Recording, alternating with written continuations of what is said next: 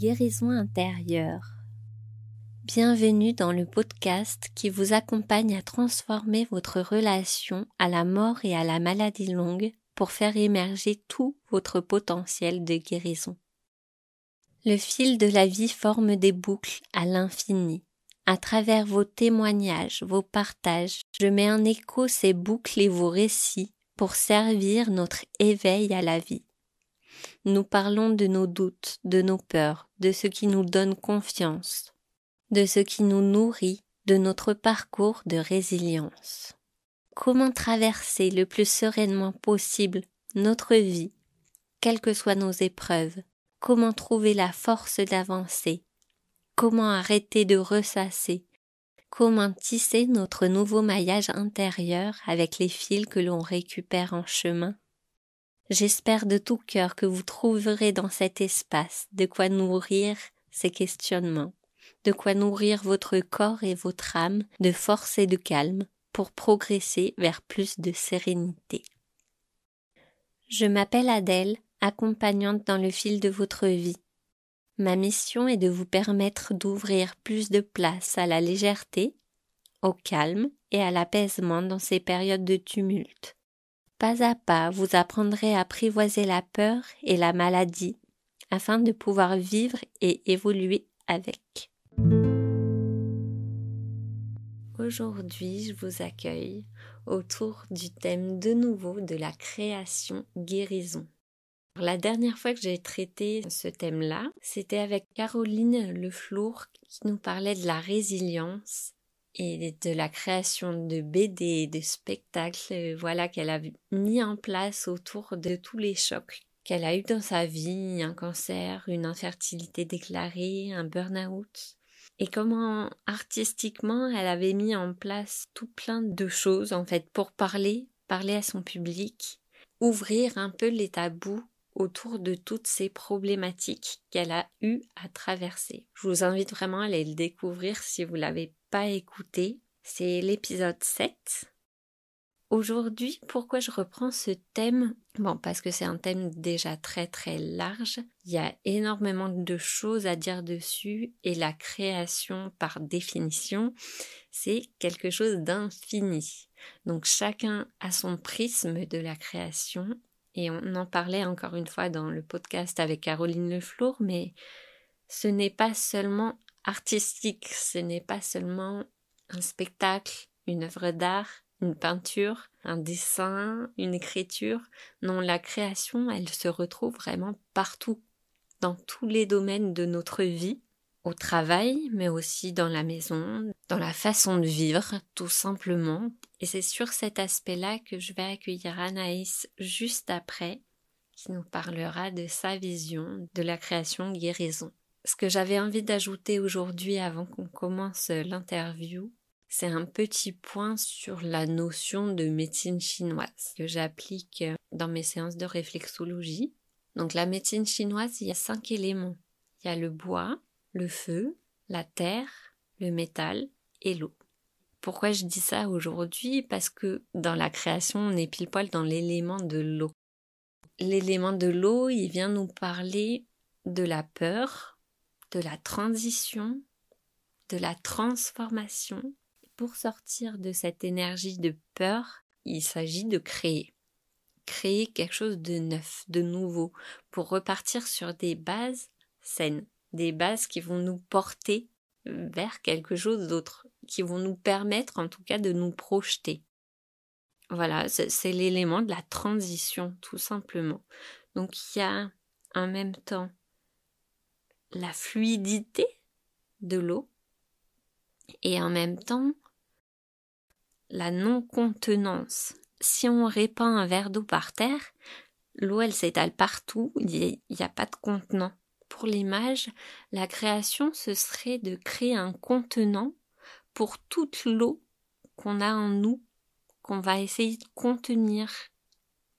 Donc là, je fais aussi le lien, voilà, à notre enveloppe à notre terre, aussi à notre peau, qui va contenir, qui va créer des lacs, qui va créer des, des espaces bien sécurisés, en fait, qui vont nous permettre de nager en toute sécurité. Cet élément eau, il est relié à organes et viscères, il est relié à la vessie et aux reins. L'énergie des reins, c'est l'énergie vitale, c'est l'énergie qui va nous sans cesse, voilà, nous traverser, l'énergie euh, de la vie. Donc voilà, j'avais juste envie de dire ça pour aujourd'hui, pour démarrer avec Anaïs que j'accueille maintenant. Bonjour Anaïs, merci d'être avec nous aujourd'hui pour ce thème de la création guérison tourné un peu différemment que la dernière fois. Est-ce qu'en quelques mots, tu peux d'abord te présenter? Donc merci Adèle de m'accueillir aujourd'hui. Moi c'est Anaïs, j'ai un parcours on va dire normé. J'ai répondu euh, aux besoins de ma famille qui était de faire des études, ce que j'ai fait. Puis euh, il y a plusieurs ruptures dans mon parcours. Euh, le premier a été en licence parce que j'ai fait une licence de droit public et je suis arrivée au bout de ce que j'étais en capacité de pouvoir faire, supporter. Ça a été un, un premier déclic et donc je me suis dit ben si je dois continuer mes études, il faut que je fasse quelque chose que j'aime. Et donc, je me suis tournée vers les sciences politiques et le management. Et, euh, et puis, j'ai trouvé euh, du travail. Euh, donc, ça me posait trop de questions. un CDI, à l'époque, ça se refusait pas. Donc, j'ai développé des projets d'aménagement du territoire pendant presque 15 ans autour du social, du développement durable et du numérique.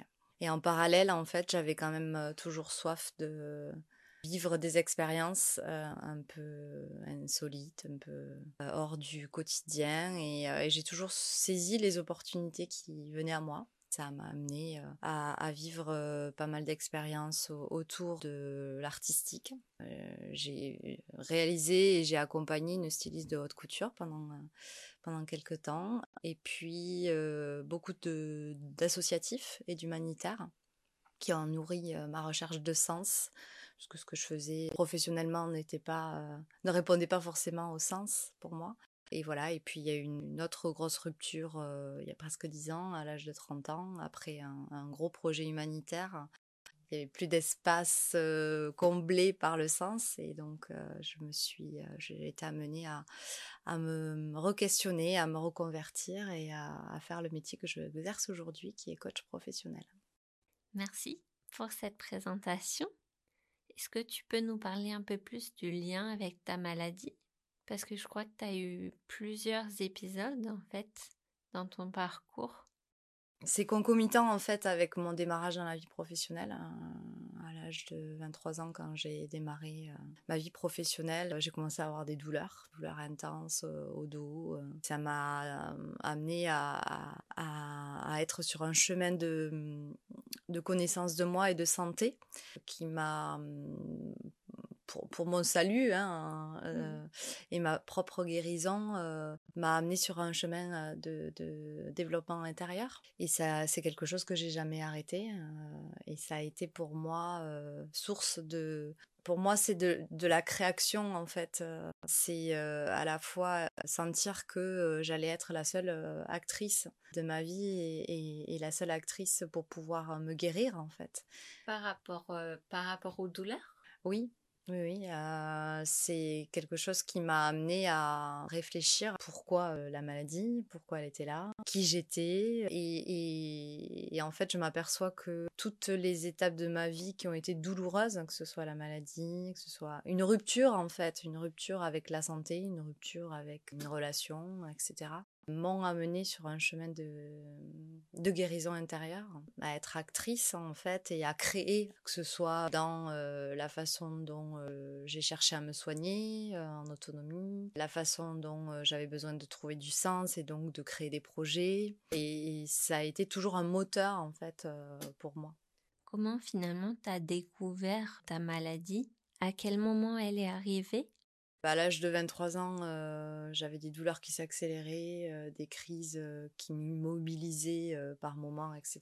Donc ça m'a amené à, aller chercher ce que c'était. Hein, voilà. J'ai découvert que j'avais une spondylarthrite ankylosante qui, qui est une maladie génétique qu'on peut déclencher ou pas hein, d'ailleurs et qui est présente dans ma famille.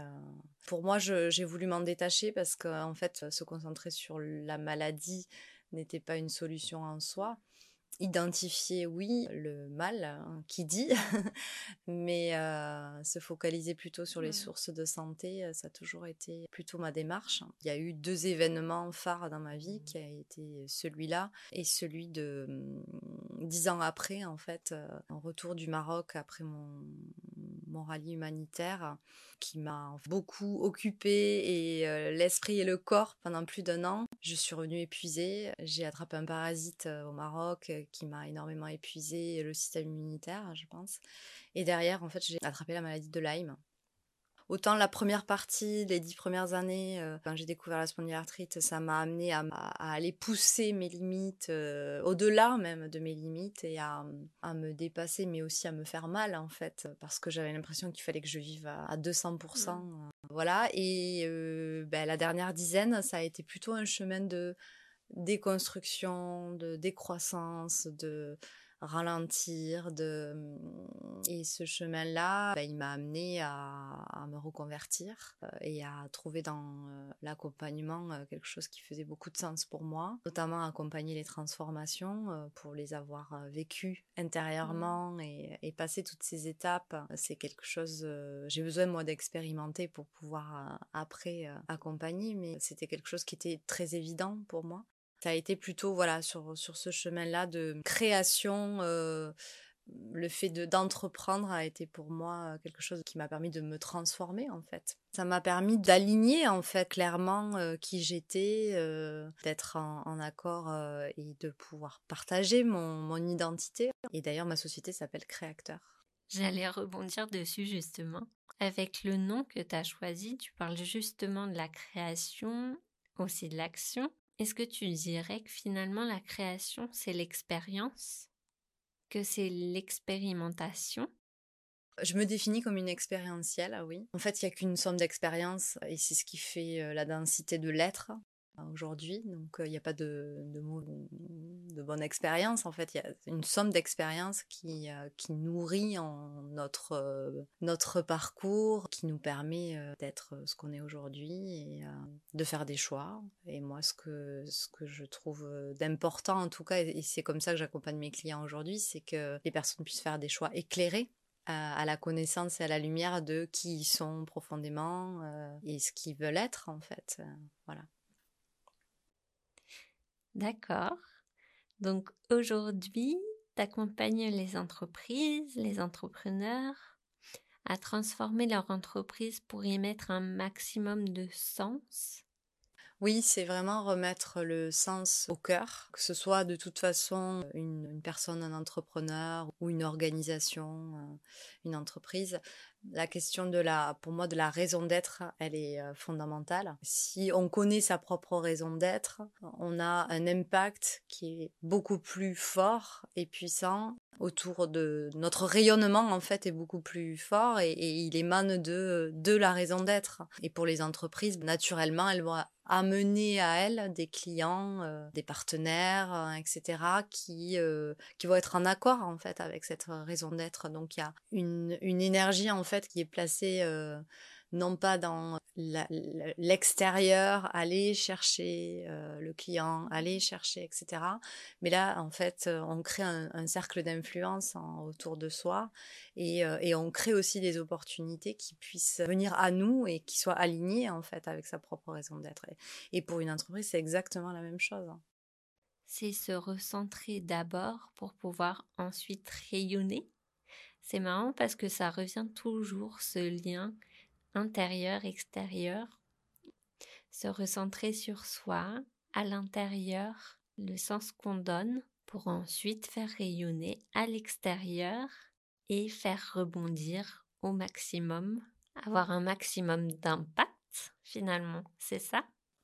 Oui, c'est euh, c'est se recentrer sur son identité en fait. Euh, c'est quoi mon identité et comment je peux impacter positivement et durablement en fait autour de moi. Ça c'est euh, la contribution que je souhaite mmh. amener à mes clients, c'est leur permettre de les accompagner dans cette notion d'impact positif et durable. On voit dans ton parcours que c'est la transformation qui t'a suivi toujours, qui t'a permis de te construire, d'avancer c'est toujours comme, un, comme une chenille, un papillon, mais qui fait une boucle qui revient tout le temps, tout le temps. C'est ce qu'on appelle euh, un processus holomorphique en fait. C'est euh, un développement continu, mais, mais pas sur le même degré de conscience. C'est-à-dire qu'on peut repasser des étapes, mais à des niveaux de conscience différents. Et ce qui est important en fait, c'est euh, d'avoir conscience que le développement, c'est infini. Est-ce que tu accompagnes seulement les entreprises? Ou aussi les particuliers dans leur processus de création? Pour moi, c'est tout acteur qui désire euh, passer à l'action dans sa transformation professionnelle, hein, dans sa transformation liée à ses projets. Pour moi, tout le monde est, potentiellement acteur de sa transformation, que ce soit une entreprise ou, ou un particulier. J'appelle ça. ça des porteurs de projets, tout à fait. Dernière chose, est-ce que tu aimerais transmettre un message à nos auditeurs? Quelque chose avec lesquels tu trouves qu'il serait important qu'ils repartent dans leur envie de créer? Je crois que ce qui est le plus important, c'est garder la confiance dans ses propres ressentis, ses propres intuitions. Je pense qu'on a tous, au fond, cette petite voix qui nous murmure j'ai envie euh, d'aller vers cette étoile-là, de créer, euh, quelle que soit la, forme de ce que j'ai envie de créer. Hein. C'est en fait de, s'autoriser à aller vers cette étoile et d'accepter que sur le chemin, ben, le chemin n'est pas forcément euh, facile, hein, mais que sur ce chemin-là, je peux aussi être accompagnée, je ne pas le faire seule, garder cette confiance en fait. Pour moi, c'est le plus important. Ah oui, Effectivement, la confiance, ça revient tout le temps. Merci pour ton partage, ton parcours, ton témoignage. Vous aurez tous les liens en description si vous avez envie d'aller plus loin avec Anaïs. Voilà, merci beaucoup pour cette interview. Et puis à très bientôt.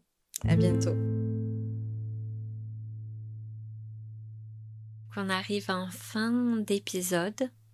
Comme d'habitude, je vous propose un petit exercice, cette fois-ci centré sur la transformation que vous avez envie de voir ou que vous êtes en train de vivre en ce moment. N'hésitez pas à me dire, à me faire part de vos envies, de vos avis par rapport aux exercices que je propose. Des fois, euh, c'est plus euh, du dessin, Souvent, c'est de la visualisation, des exercices comme des petites méditations. Dites-moi ce qui vous plaît, ce qui vous parle, surtout, que je puisse aller vers là. Que voilà, les épisodes de, ce podcast Guérison intérieure puissent au mieux servir votre quotidien. Que vous ayez pas simplement une écoute d'une personne, mais qu'après vous puissiez intégrer ce que vous avez entendu vraiment dans les cellules de votre corps. Donc je reprends ce petit temps aujourd'hui pour vous recentrer sur votre transformation actuelle ou celle que vous avez envie de voir en vous. Vous recentrer sur ce qui va vous permettre de passer une étape. Identifier le passage en vous, le passage auquel vous faites face actuellement parce que voilà, on a toujours des étapes de vie qui nous appellent à passer. C'est la vie, c'est le mouvement qui nous traverse en permanence. Et comme on l'a dit tout au long de cet épisode, la création, en fait, c'est simplement le mouvement de la vie, le mouvement qui nous traverse, le mouvement qui est systématiquement là, en train de tourner au travers de notre respiration. Donc inspiration, expiration. Je vous propose de fermer les yeux, de vous recentrer sur cette énergie de mouvement, de transition. Inspiration, expiration. Je sens la vie me traverser. Je sens la vie qui m'habite. Je sens chaque cellule de mon corps qui s'ouvre et qui s'aère. Comme des petites bulles de champagne qui circulent à l'intérieur de moi. dans mes mains, dans mes bras, dans ma tête, dans mes pieds et mes jambes, dans mon ventre, ma poitrine. Je me sens pétillante de vie. Je m'ouvre à la transformation. Aujourd'hui, maintenant, je suis comme ça. Tout à l'heure, demain, je serai une autre, un autre. Inspiration, expiration. Je sens à chaque seconde la vie qui me traverse et en même temps la transformation qui m'habite. Je me sens en changement constant. Je sens le cycle qui tourne en moi. Et peut-être, ou peut-être pas, mais j'ai des idées qui germent, des envies, des besoins. Et je m'imagine y répondre. Je m'imagine, moi, petite fille, petit garçon, en train de répondre à mes besoins, mes envies. Inspiration, expiration.